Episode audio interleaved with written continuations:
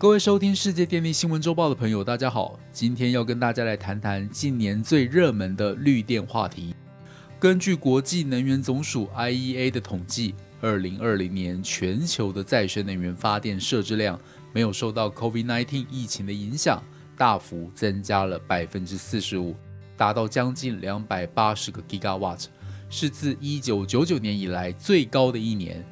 苹果公司于二零二零年大动作宣誓，将在二零三零年达到近零碳排。之后，微软、亚马逊、Google 这些品牌也跟进宣布，二零五零年之前会达标。全球风风火火的部署零碳排，身为地球村一份子的台湾，完全无法置身事外。再生能源已经是当红炸子鸡。随着 ESG 的概念兴起，使用绿电逐渐形成我国的企业显学。迄今已有台积电、台达电、宏基及联电等多家知名企业加入 RE 一百的行列，带动国内长期绿电需求。随着绿电需求量的不断增加，回头看看台湾目前再生能源有哪些常见的销售或取得方式呢？从政策面来看。我国近年来致力推动能源转型政策。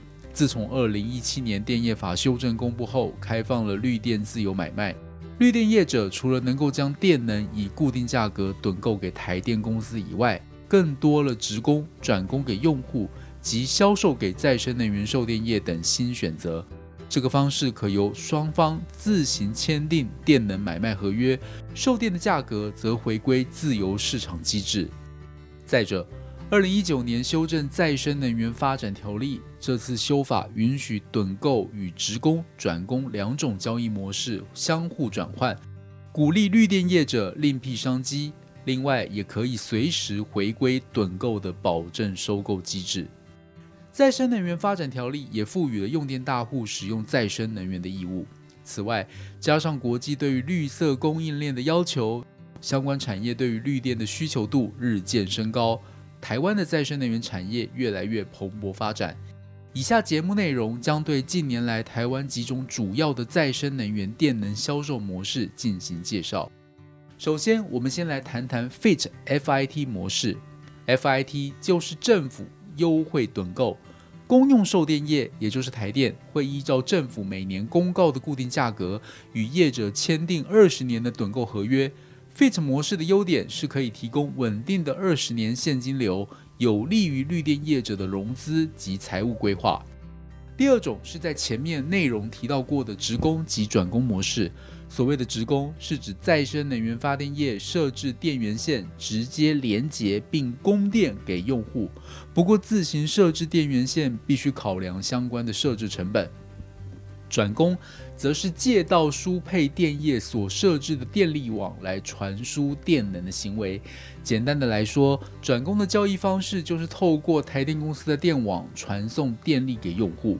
举个例子吧，业者 A 盖了一个太阳光电厂，与绿电需求者 B 签约，所需电量及购电价格由 A、B 双方自行协议。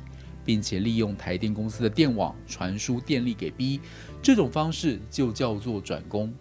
还有一种转供方式是透过再生能源售电业进行交易，再生能源发电业将电能销售给再生能源售电业，再生能源售电业再将电能销售给用户。用简单的概念来理解，再生能源售电业就是电力的批发零售业的角色。